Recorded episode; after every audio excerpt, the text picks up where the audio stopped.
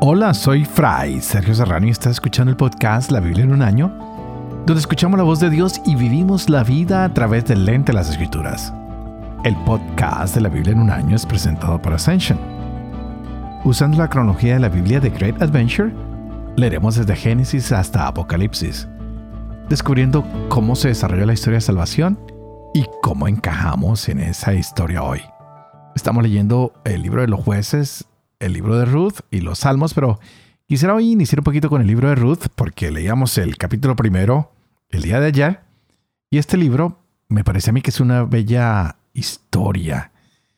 Es, es como nos va mostrando que Dios comienza a traer la salvación a su pueblo y de esta mujer va a nacer un rey que tiene el corazón conforme al corazón de Dios. ¡Wow! Por esta razón, este libro de Ruth, que parece insignificante, nos trae una gran enseñanza. Esta mujer que es extranjera ocupa un lugar importante en la historia israelita debido a que ella es la antecesora del rey David y por ende pues va con la línea de la familia de nuestro Señor Jesucristo. Yo creo que es importante que nos diéramos cuenta de que en este libro está un poquito la figura del Redentor, que también lo estamos viendo con todos los jueces, ¿no? Pero este libro nos va a mostrar parientes muy cercanos de Jesús, personas que tienen grandes capacidades para redimir, para sacar adelante el pueblo. Wow. Veíamos ayer esto de Noemí con sus dos nueras y cómo ellas cada una toma una decisión. Una de irse otra de quedarse. Y a veces nosotros tomamos esas decisiones también en nuestra vida, ¿no? Y a veces quisiéramos tener una figura maravillosa de saber qué es lo que debemos hacer, pero a veces tomamos decisiones que son buenas, a veces no tan buenas. Y así que este libro es reconocido también como una joya literaria, ¿no? Por todas las cosas interesantes que tiene. Pero lo importante es la hermosura y la manera excelente como Ruth no puede pasar inadvertida y no podemos ser indiferentes ante ella. Pues este es un amor de una mujer que se hace sierva, que nos revela lo que es el amor puro y apasionado, cuando uno puede entregar su corazón a una verdadera causa, a una persona, a un lugar. Así que nos daremos cuenta que en este libro hay grandes triunfos sobre raza y religión. Y cuenta más la historia de corazones que son unidos a través del amor, lo que Dios nos pide, que nos amemos como Él nos ama. Así que el amor humano es también evidencia de que el amor de Dios está presente. Así que, aunque en este libro no nos hablan de la palabra amor muy seguido, se usa solo una vez, creo, nos daremos cuenta que no podemos pasar inadvertidos y saber de esta gran historia de lo que es el amor de Dios por nosotros y que tal vez lo necesitamos más que nunca en nuestra actualidad. Así que dediquémonos hoy a la lectura. Estaremos leyendo jueces capítulos 4 y 5, el segundo capítulo de Ruth y el Salmo 134. Este es el día 90. Empecemos.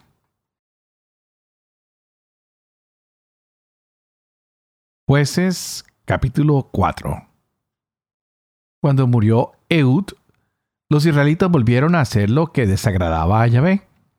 Y Yahvé los dejó a merced de Yavín, rey de Canaán, que reinaba en Hazor. El jefe de su ejército era Císara, que habitaba en Haroset Agoin. Entonces los israelitas clamaron a Yahvé, porque Yavín tenía 900 carros de hierro y había oprimido duramente a los israelitas durante 20 años. En aquel tiempo, Débora, una profetisa mujer de Lapidot, era juez en Israel. Se sentaba bajo la palmera de Débora entre Ramá y Betel en la montaña de Efraín y los israelitas subían donde ella en busca de justicia. Esta mandó llamar a Barak, hijo de Abinoán, de Cades de Neftalí y le dijo, ¿No te ha dado Yahvé, Dios de Israel, esta orden? Vete y recluta y toma contigo en el monte Tabor a diez mil hombres de los hijos de Neftalí y de los hijos de Zabulón, que yo atraeré hacia ti al torrente Quizón a Císara, jefe del ejército de Yavín, con sus carros y sus tropas, y los entregaré en tus manos.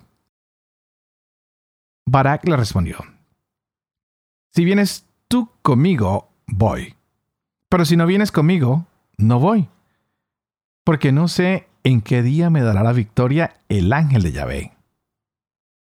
Iré contigo, dijo ella. Solo que entonces no será tuya la gloria de la campaña que vas a emprender, porque Yahvé entregará a Císara en manos de una mujer. Débora se levantó y marchó con Barak a Cades. Y Barak convocó en Cades a Zabulón y Neftalí. Subieron tras él diez mil hombres, y Débora subió con él. Heber el Kenita se había separado de la tribu de Caín y del clan de los hijos de Jobat, el suegro de Moisés. Había plantado su tienda en la encina de Saananín, cerca de Cades. Le comunicaron a Císara que Barak, hijo de Abinoán, había subido al monte Tabor. Reunió Císara todos sus carros y todas las tropas que tenía y las llevó de Jaroset a Goín al torrente de Quizón. Débora dijo a Barak, Levántate porque este es el día en que Yahvé pone a Císara en tus manos. ¿No es cierto que Yahvé marcha delante de ti? Barak bajó del monte Tabor seguido de los diez mil hombres. Yahvé sembró el pánico en Císara, en todos sus carros y en todo su ejército ante Barak. Císara bajó de su carro y huyó a pie. Barak persiguió a los carros y al ejército hasta Jaroset Agoin. Todo el ejército de Císara cayó a filo de espada. No quedó ni uno. Pero Císara huyó a pie hacia la tienda de Yael, mujer de Heber el Kenita, porque reinaba la paz entre Yavín, rey de Hazor, y la casa de Heber el Kenita. Yael salió al encuentro de Císara y le dijo, Entra, señor mío, entra en mi casa, no temas. Y entró en su tienda y ella lo tapó con un cobertor. Él le dijo, Por favor, dame de beber un poco de agua porque tengo sed. Ella abrió el odre de la leche, le dio de beber y lo volvió a tapar. Él le dijo, estate a la entrada de la tienda y si alguno viene, te pregunta y te dice, ¿hay alguien aquí? Respóndele que no. Pero ya él, mujer de Keber, cogió una clavija a la tienda, tomó el martillo en su mano, se le acercó callando y le hincó la clavija en la sien hasta clavarla en tierra. Él estaba profundamente dormido agotado de cansancio, y murió. Cuando llegó Barak persiguiendo a Císara, él salió a su encuentro y le dijo, Ven que te voy a mostrar al hombre que buscas. Entró donde ella y Císara yacía muerto con la clavija en la sien. Así humilló Dios aquel día Yavín, rey de Canaán, ante los israelitas. La mano de los israelitas fue haciéndose cada vez más pesada sobre Yavín, rey de Canaán, hasta que acabaron con Yavín, rey de Canaán. Aquel día Débora y Barak, hijo de Abinoán, entonaron este cántico. Cuando Israel se suelta la cabellera, cuando el pueblo se ofrece voluntario, bendigan a Yahvé. Escuchen reyes, presten oídos príncipes. A Yahvé voy a cantar. Tocaré el salterio para Yahvé, Dios de Israel. Cuando saliste de Seir, Yahvé, cuando avanzaste por los campos de Edón, tembló la tierra, gotearon los cielos, las nubes en agua se fundieron. Los montes se licuaron delante de Yahvé, el del Sinaí, delante de Yahvé, el Dios de Israel. En los días de Sangar, hijo de Anat, en los días de Yael, no habían caravanas, Los que hollaban calzadas marchaban por senderos desviados. Vacíos en Israel quedaron los poblados. Vacíos hasta tu despertar, oh Débora.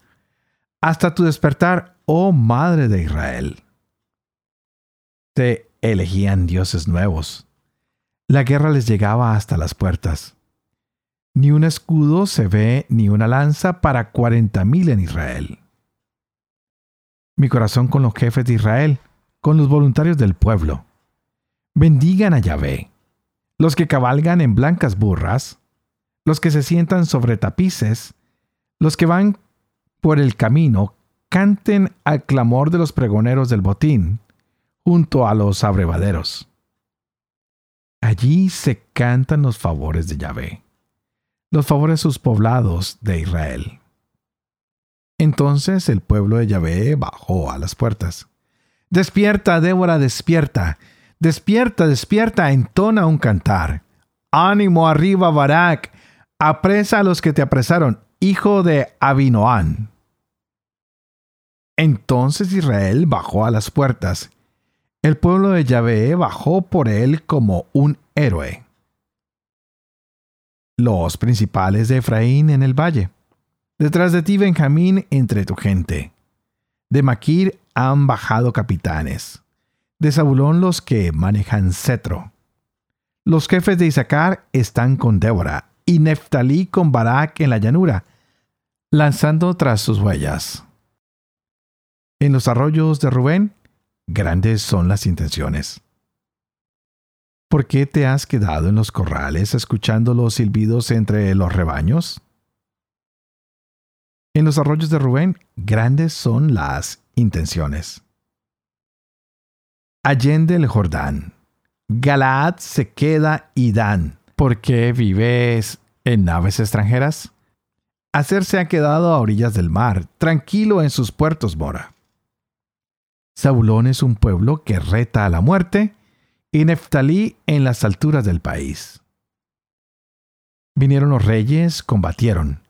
Combatieron entonces los reyes de Canaán, en Tanac, en las aguas de Megiddo, mas no lograron botín de plata. Desde los cielos combatieron las estrellas, desde sus órbitas combatieron contra Císara.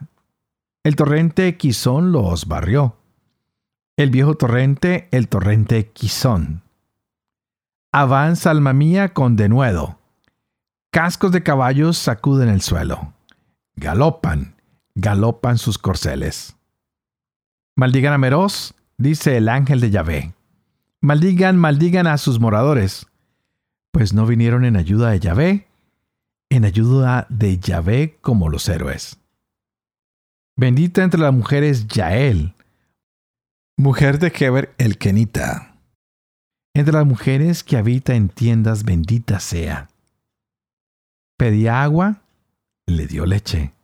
En la copa de los nobles le ofreció nata. Tendió su mano a la clavija, la diestra al martillo de los carpinteros. Hirió a Císara. Le partió la cabeza, lo golpeó y le partió la sien. A sus pies se desplomó, cayó durmió. A sus pies se desplomó, cayó. ¿Dónde se desplomó? Allí cayó deshecho. A la ventana se asoma y atisba la madre de Císara por las celosías. Porque tarda en llegar su carro, porque se retrasa el galopar de su carroza. La más discreta de sus princesas le responde. Ella se lo repite a sí misma. ¿Será que han cogido botín y lo reparten? Una doncella, dos doncellas para cada guerrero. Botín de paños de colores para Císara.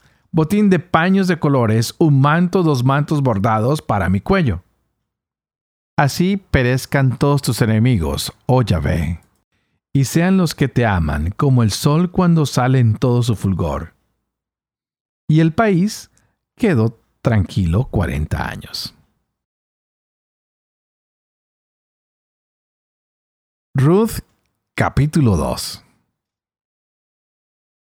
Tenía Noemí por parte de su marido un pariente de buena posición de la familia de Elimelech, llamado Boaz. Ruth la Moabita dijo a Noemí, Déjame ir al campo a espigar detrás de aquel a cuyos ojos encuentre favor. Ella respondió, Vete, hija mía. Fue ella y se puso a espigar en el campo detrás de los segadores, y quiso su suerte que fuera a dar a una parcela de Boaz, el de la familia de Elimelech. Llegaba entonces voz de Belén y dijo a los segadores, Yahvé con ustedes. Le respondieron, Que Yahvé te bendiga. Preguntó vos al criado que estaba al mando de los segadores, ¿De quién es esta muchacha? El criado que estaba al mando de los segadores dijo, Es la joven moabita que vino con Noemí de los campos de Moab. Me dijo, Permítanme por favor espigar y recoger detrás de los segadores. Ha venido y ha estado sin parar desde la mañana hasta ahora. Vos dijo a Ruth, ¿Me oyes, hija mía? No vayas a espigar a otro campo ni te alejes de aquí. Quédate junto a mis criadas. Fíjate en la parcela que ciegan y vete detrás de ellas. ¿No he mandado a mis criados que no te molesten? Si tienes sed, vete a las vasijas y bebe de lo que saquen del pozo los criados. Cayó ella sobre su rostro, se postró en tierra y le dijo, ¿Cómo he hallado gracia a tus ojos para que te fijes en mí, que no soy más que una extranjera? Vos le respondió, me han contado el detalle todo lo que hiciste con tu suegra después de la muerte de tu marido y cómo has dejado a tu padre y a tu madre y a la tierra en que naciste y has venido a un pueblo que hasta entonces no conocías. Que Yahvé te recompense por tu obra y que tengas cumplida recompensa de parte de Yahvé, Dios de Israel, bajo cuyas alas has venido a refugiarte. Ella dijo, Halle yo favor a tus ojos, mi Señor, pues me has consolado y has hablado al corazón de tu sierva, cuando yo no soy ni siquiera una de tus criadas. A la hora de la comida, vos le dijo, Acércate aquí, puedes comer y untar tu pan en el vinagre. Ella se sentó junto a los segadores y él le ofreció grano tostado. Comió ella hasta saciarse y aún le sobró. Cuando se levantó ella para seguir espigando, Vos ordenó a sus criados. Déjenla espigar también entre las gavillas y no la molesten. Pueden sacar incluso algunas espigas de las gavillas y las dejan caer para que ella las recoja y no la riñan. Estuvo espigando en el campo hasta el atardecer y cuando desgranó lo que había espigado, había como unos 45 kilos de cebada. Cargó con ella y entró en la ciudad. Mostró a su suegra lo que había espigado. Sacó lo que había sobrado después de haberse saciado y se lo dio. Su suegra le dijo, ¿Dónde has estado espigando hoy y qué has hecho? Bendito sea el que se ha fijado en ti. Ella contó a su suegra con quién había estado trabajando y añadió, El hombre con quien he trabajado hoy se llama Booz. Noemí dijo a su nuera, Bendito sea Yahvé que no deja de mostrar su bondad hacia los vivos y los muertos. Le dijo Noemí, Ese hombre es nuestro pariente. Es uno de los que tienen derecho de rescate sobre nosotros dijo Ruth a su suegra. Hasta me ha dicho, quédate con mis criados hasta que hayan acabado toda mi cosecha. Dijo Noemí a Ruth su nuera, es mejor que salgas con sus criadas, hija mía, así no te molestarán en otro campo. Se quedó pues con las criadas de voz para espigar hasta que acabó la recolección de la cebada y la recolección del trigo, y siguió viviendo con su suegra.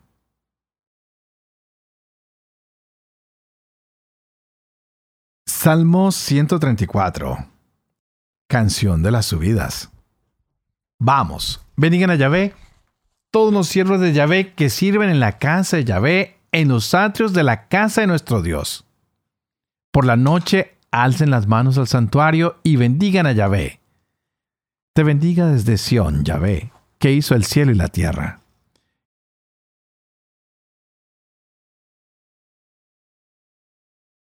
Padre de amor y misericordia, tú que haces elocuente la lengua de los niños, educa también la mía e infunde en mis labios la gracia de tu bendición.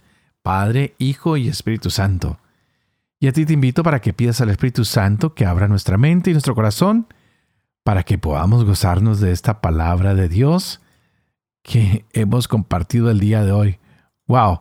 Es impresionante cómo Dios nos va sorprendiendo con todos los regalos que nos da a través de estas lecturas. No sé si ustedes sienten el gozo de leer estas historias que no son otra cosa que amor y amor infinito de Dios hacia cada uno de nosotros que nos va mostrando su maravilloso cariño hacia los seres humanos que aunque débiles y equivocados que estén, Dios no los abandona, los sigue tomando de la mano y los sigue atrayendo.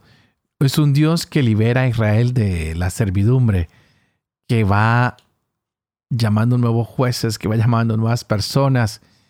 Y aunque el pueblo había realizado estos matrimonios mixtos con cananeos, con eteos, con amorreos, con toda esta gente, y habían actuado mal y se han olvidado de Yahvé, Yahvé no los deja solos. Él permite que llegue la esclavitud, que sean oprimidos, pero no los abandona. Siempre está escuchando la voz del pueblo.